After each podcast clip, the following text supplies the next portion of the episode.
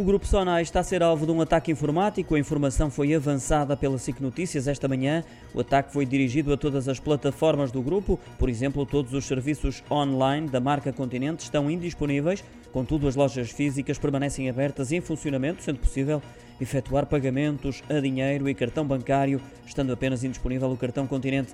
A extensão do ataque está ainda em fase de avaliação, sendo nesta altura impossível saber se os dados dos clientes foram ou não comprometidos.